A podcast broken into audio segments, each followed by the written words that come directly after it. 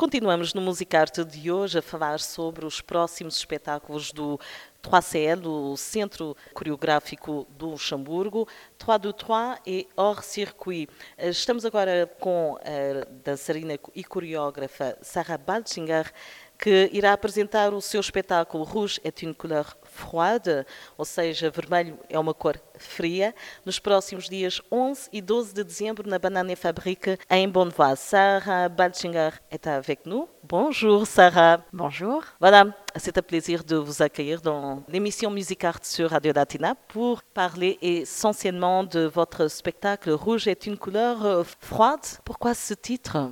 Alors ce titre, pour moi, il raconte une ambivalence avant toute chose. C'est ça que j'ai eu envie en fait de, montrer avec ce. J'en dis pas plus pour le moment. ça va s'expliquer sur la thématique. Exactement, ce sera l'occasion de découvrir les 11 et 12 septembre. Quelle est la base justement de votre recherche? Alors je crois que j'ai eu envie de parler de qu'est-ce qu'on cache et qu'est-ce qu'on montre et qu'est-ce qu'on fabrique de nous. Et c'est pour ça que je me suis beaucoup intéressée à la question de l'ambivalence et de dire qu'en fait euh, un individu c'est plein de fragments. Et des contradictions aussi?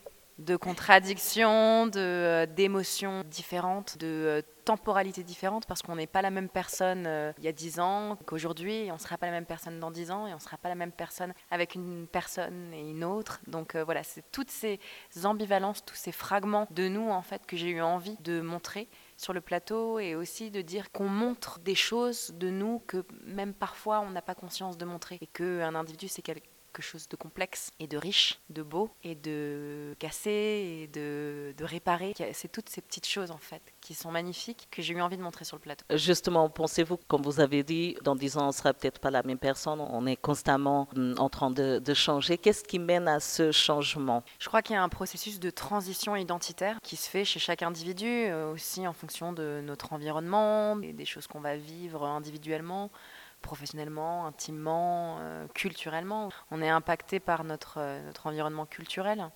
Et ça, euh, c'est quelque chose qui, je pense, est inhérent à chaque individu et tout le monde fait un processus de transition. Notre identité, elle change, elle évolue au fur et à mesure. Je crois que c'est ça principalement qui m'a intéressé, qui nous a amené aussi à nous poser des questions un peu existentielles dans la recherche, dans le discours aussi qu'on mène sur la pièce, sur qu'est-ce qui est normal, qu'est-ce qui est normal de, de montrer, qu'est-ce que je crois normal, quelle version normale de moi je montre en fonction de là où je suis, de l'environnement dans lequel je suis, comment je dois être perçu. La question de la normalité aussi, elle, elle ressort énormément dans la pièce et on joue beaucoup sur la distorsion du réel, sur aussi ce que nous, on croit projeter de nous. Donc qu'est-ce qu'on fabrique de nous, qu'est-ce qu'on montre de nous, quel fragment de nous on va montrer, parce qu'on pense que c'est peut-être mieux de montrer ça, que ça correspond à une forme de cohésion sociale et de normalité. Et au final, on pose la question de qu'est-ce qui est normal. Justement, il y a une question qui ressort un peu de toutes les explications que vous avez données. Est-ce que l'individu, l'être humain, a peur d'être confronté à soi-même alors, je, crois que je suis personne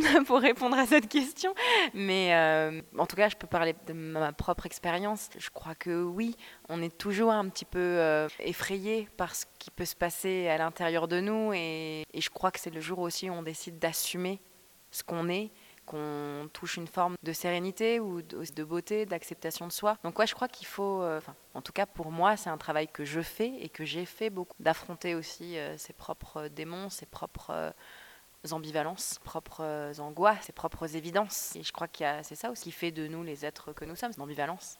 C'est ça qui est intéressant. Où êtes-vous allé chercher votre inspiration pour construire ce spectacle rouge? Est une couleur froide? Alors, il y a eu énormément de recherches euh, dramaturgiques qui ont été faites. Je suis accompagnée sur ce projet par une dramaturge qui s'appelle Amandine Truffy, qui a été là dès le démarrage du projet.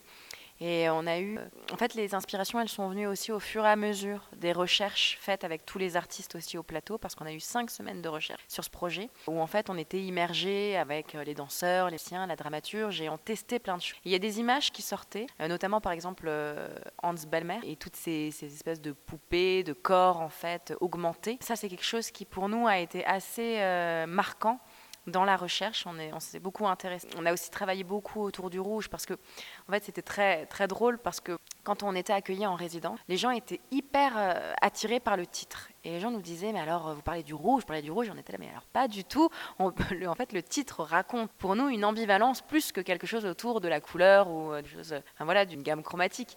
Et en fait, on a trouvé très intéressant aussi, euh, au final, de s'emparer de cette question du rouge et de le ramener en fait, de, rattacher le rouge aussi au discours. Donc en fait, on a commencé aussi à, à se dire, bah, parce que c'est vrai que le rouge, c'est une couleur qui est forte, c'est une couleur qui est ambivalente, c'est une couleur qui est émotionnellement intense. Et c'est la couleur aussi de l'intime, du désir, euh, pouvoir, de la sexualité, euh, du sang. Donc elle porte en elle un, comment dire, un panel de contradictions énormes dans ces représentations. On s'est dit c'est super intéressant au final de le rattacher euh, à ce discours-là. On a beaucoup en fait continué la recherche et fait la création en se posant des questions du type qui je suis quand je suis normale qui je suis quand je suis rouge. Du coup, voilà, c'était hyper intéressant d'aborder les choses de cette manière-là, même pour nous en fait, pour se donner aussi des contraintes et une direction dramaturgique assez forte dans la création.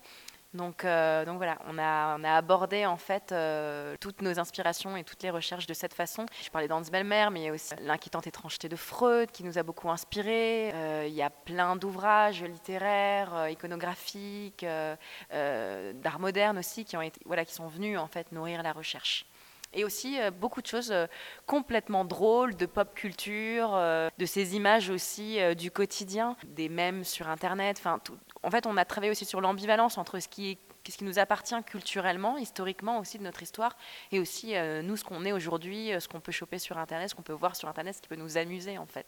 Et ça, c'est beaucoup dans la pitre. Nathan, avec impatience, comment vous présenter euh, sur scène, entre guillemets, bon, pas vous présenter sur scène, mais surtout exprimer justement toutes ces tous ces fragments, toutes ces émotions qui donnent vie à Rouge est une couleur froide. Alors je vais essayer de répondre sans trop dévoiler d'informations sur le spectacle, mais euh, comment dire on joue beaucoup avec ce qu'on est. C'est-à-dire qu'on est quatre euh, danseurs au plateau et un musicien et on décide de partir de ce qu'on est nous, c'est-à-dire danseurs, c'est-à-dire les individus qu'on est, avec euh, nos vêtements de danseurs, nos accessoires de danseurs, et de là va se créer un monde grotesque et absurde et étrange de par ce qu'on est, de par ce qu'on a à notre disposition. Et en fait, on utilise ces éléments, euh, comment dire, euh, ces accessoires qui sont à nos dispositions, qui nous servent pour nous échauffer ou nous habiller. En fait, on finit par détourner ces objets-là pour créer un imaginaire voilà, qui fait sens par rapport à tout ce qu'on a évoqué avant et qui, euh, qui crée en fait, un, qui va finir par créer un monde qui au début nous amuse beaucoup et finit aussi par nous échapper à un moment. Et là, il y, a, un vrai basculement qui va se faire. À voir les 11 et 12 décembre à la Banane Fabrique.